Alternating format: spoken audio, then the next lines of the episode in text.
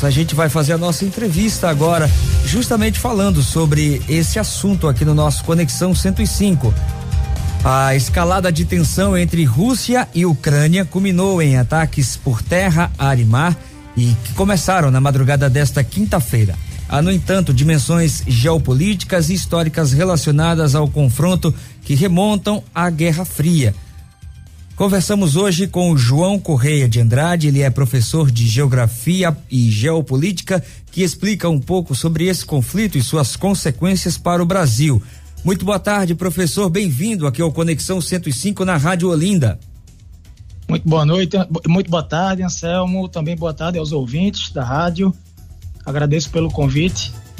O professor, primeiramente, para a gente entender e quem não não está chegando agora no rádio e não está entendendo muito o que está acontecendo. Rússia e Ucrânia, qual foi o pontapé dessa, desse, desse confronto, desse conflito todo? Olha, na verdade, se a gente for para o pontapé inicial, a gente vai ter que remontar aí a história por décadas e voltar um século, tá? Desde o contexto ali da, do começo do século XX, a formação da antiga União Soviética, já que o tempo da gente aqui é um, é um pouco menor, é um pouco mais curto, a gente pode falar sobre o estopim. O que é que vem acontecendo, qual é o discurso do que acontece por agora. A grande situação, a grande questão que, que, que remonta, né, que vem trazendo essa situação bélica, essa escalada de tensões, Segundo o presidente da Rússia, o Vladimir Putin, ele que governa a, a Rússia há cerca de duas décadas, ora como presidente, ora como primeiro-ministro, ele diz que a Rússia vem sendo ameaçada, vem sendo ficando acuada por conta da expansão da OTAN. Hum. OTAN nada mais é do que uma organização militar, organização para o Tratado do Atlântico Norte, uma aliança militar criada no pós Segunda Guerra Mundial, no final da década de 40 naquele contexto da Guerra Fria, para tentar prevenir um possível ataque da então, da, da então é, antiga União Soviética. Acontece que a gente sabe, pelas aulas de história, pelas aulas de geopolítica, que no final da década de 80, o Muro de Berlim foi derrubado, as duas Alemanhas foram unificadas, passaram uhum. por um processo de reunificação. Então, você tem ali um símbolo da, da queda do, do socialismo, né, ali no final da Guerra Fria. E, além disso, o que acontece também, em 1991, a dissolução da então URSS. Houve o fim da União Soviética. Mas a OTAN, ela, ela não deixa de, de existir. Com o fim da Guerra Fria, fim da União Soviética, unificação da Alemanha, reunificação alemã, a União Soviética, desculpa, a, a OTAN, ela não deixa de existir ela, pelo contrário, ela cresce, ela se expande e ela passa a agregar países que até então eram aliados da União Soviética, eram membros da, da União Soviética.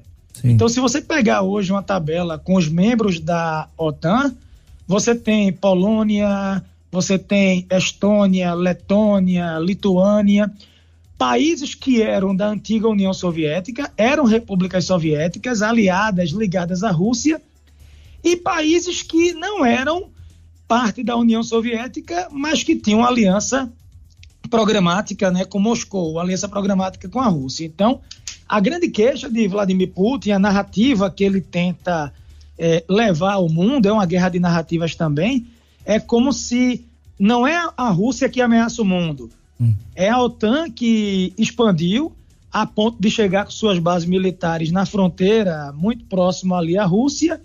E agora o que se diz é que a Ucrânia seria o próximo país a entrar, ou um dos próximos países a fazer parte, né, fazerem parte da OTAN.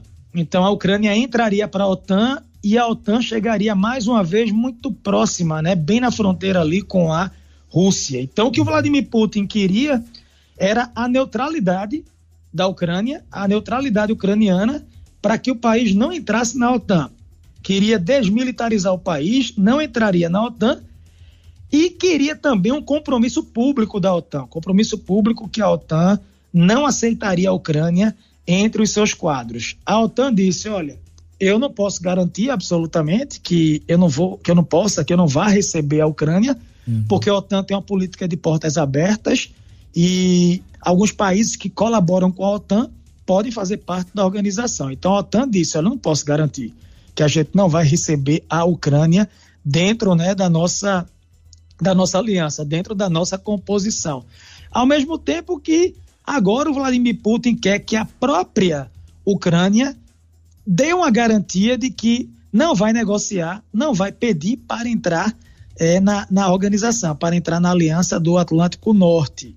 E a Ucrânia também resiste. Diz que é uma questão de soberania, uma questão de escolha nacional, é, e, e que não pode dar essa garantia ao governo da Rússia. Resultado: a Rússia já vinha fazendo incursões militares, movimentações militares, chegou a colocar 200 mil soldados nas fronteiras com a Ucrânia, maior movimentação militar desde a Segunda Guerra Mundial, e deu no que deu, iniciou essa incursão dentro do território ucraniano e a qualquer momento pode tomar a capital.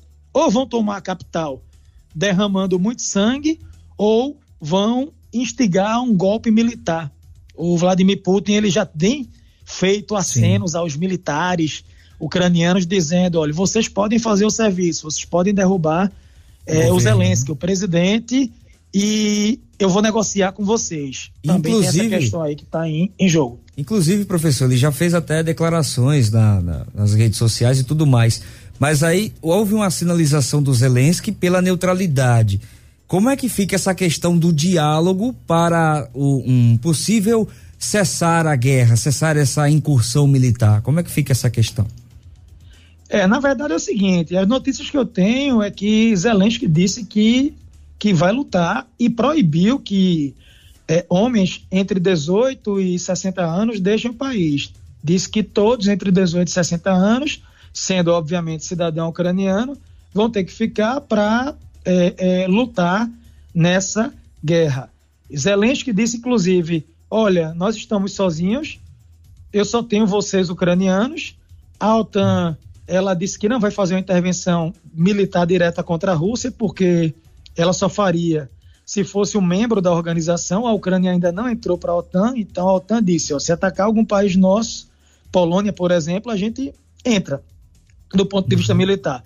Estão dando apoio logístico lá a Zelensky, mas eu começo a perceber é, um pouco de má vontade entre as tropas ucranianas. Tem aqueles que lutam com todo fervor, aqueles que lutam com toda força, mas a gente percebe que é, a, a Rússia está penetrando em solo ucraniano com muita facilidade. Sim, Eles, é em uma questão de um dia, chegar até a capital sem gerar um grande banho de sangue. Significa dizer que a própria população ela não engoliu essa ideia de se alistar e de lutar pelo país, tá? Talvez por não dar credibilidade ao presidente ou porque não quer mesmo arriscar, arriscar a própria né? vida. E o próprio exército também se percebe, começa a se perceber que tem alguns que lutam, mas existe um corpo mole aí, de certa maneira, a gente pode chamar assim, é, em, algumas, em algumas questões. Mas o Zelensky, ele, nos últimos discursos, nas últimas chamadas, ele, ele diz que, que quer é, é, é, permanecer na luta, resistir, e ele sabe que ele é o alvo número um e a família dele é, é seria o alvo número dois. E olha que a Rússia, viu, hum. só usa hoje um terço do seu poder de combate para fazer essa invasão à Ucrânia. A Rússia ela ainda não está na sua carga máxima, nem perto disso do ponto de vista militar. Então quer dizer que se for para piorar a situação, se for para empurrar mesmo o pé na carga máxima, a situação pode ficar bem mais complicada para a Ucrânia, né, professor? Pode ficar. Eu já vejo a Ucrânia como uma situação perdida. Eu prevejo aqui que pode existir um cessar-fogo desde que a Ucrânia declare neutralidade, que a Ucrânia se transforme. O que Vladimir Putin quer é anexar algumas áreas da Ucrânia e o restante tornar um estado fantoche da uhum. Rússia, um estado tampão. A OTAN não entra e a Ucrânia passaria a obedecer ordens diretas aí de Moscou, na moda antiga, como se fosse um protetorado mesmo, tá? Sim. Guardadas as devidas diferenças. Ô professor, e como é que tudo isso, toda essa situação, a gente já está se encaminhando para o final da nossa entrevista, mas para a gente entender como é que tudo isso pode atingir aqui o nosso país, porque o ministro das Relações Exteriores teve hoje uma reunião com o secretário de Estado dos Estados Unidos na embaixada, foi uma ligação, na verdade, para que eles possam traçar um plano para tirar os brasileiros de lá do, do, da Ucrânia. Como é que tudo isso está sendo visto pelo governo e como é que isso pode atingir diretamente aqui o Brasil? Então, são duas questões. A primeira é que o Brasil, historicamente, ele sempre prega a questão do multilateralismo, diplomacia, neutralidade. Mas, dado o atual momento, no qual o povo ucraniano está sendo alvo de uma incursão militar e que muitas pessoas, muitos civis estão, militares também, estão morrendo, eu acho sim que caberia e cabe ao Brasil um posicionamento. Não precisa ser um posicionamento do ponto de vista pessoal direcionado ao Vladimir Putin, mas que seja um repúdio, que seja uma carta para a Organização das Nações Unidas condenando os ataques à soberania ucraniana. É um precedente. Um país invadiu o outro, rasgando qualquer carta relacionada ao direito internacional, tirando os direitos das pessoas, mexendo com a vida de tanta gente. Eu acho sim que caberia um, um posicionamento. E do ponto de vista econômico, não só o Brasil, o mundo inteiro é afetado porque a Rússia é grande produtora e exportadora de, pet de petróleo e gás natural, que são dois combustíveis fósseis muito importantes para a indústria, para o dia a dia. A OPEP, que é a organização que exporta petróleo dos países exportadores do petróleo, de, já disse que não tem como suprir é, essa, essa oferta que a Rússia ela, ela era responsável. Então, o Ocidente cortou, começa a cortar esse comércio, esse comércio com a Rússia, vai começar a ter um déficit de combustível, né? E o que é que vai acontecer? Os preços vão subir. Já vinham subindo, já vinham subindo. O petróleo chegou a bater o barril 105 dólares o, o valor do barril. Sim. Já há uma expectativa que se essa guerra se prolongar, o petróleo vai para 150. Energia mais cara, inflação, pós-pandemia, a inflação já vinha aí é, relativamente forte. E o que vai acontecer é que o custo de vida médio não só do europeu, mas do brasileiro também vai ser impactado. As coisas vão ficando mais caras. A Rússia também é grande produtora de grãos, de trigo. Vai impactar no preço do trigo, pode impactar também no preço do pão. Então, tudo isso tem que ser realmente é, analisado. Professor João Correia de Andrade, muito obrigado pela atenção dispensada conosco aqui na Rádio Olinda, no Conexão 105. Contamos ter o senhor mais vezes por aqui. Um grande abraço, viu? Eu fico aberto aos convites. Um grande abraço. Um grande abraço aos ouvintes. Obrigado, pessoal. Até a próxima. Conversamos com o professor João Corrêa de Andrade, ele é professor de Geografia e Geopolítica, para trazer um pouco de luz nesse confronto entre a Rússia e a Ucrânia. É, a gente teve essa explicação do professor aqui, mas a gente está acompanhando porque as tropas russas estão cada vez mais perto da capital da Ucrânia, Kiev uma projeção que tinha do, da inteligência dos Estados Unidos era que isso aconteceria quatro dias após o início do, do, dessa, dessa incursão militar na Ucrânia, mas a gente está vendo aí com menos de dois dias a coisa já está acontecendo. Agora, duas e três é final do nosso Conexão 105 aqui na programação da Rádio da Família. Conexão 105. Apresentação: Ailson John.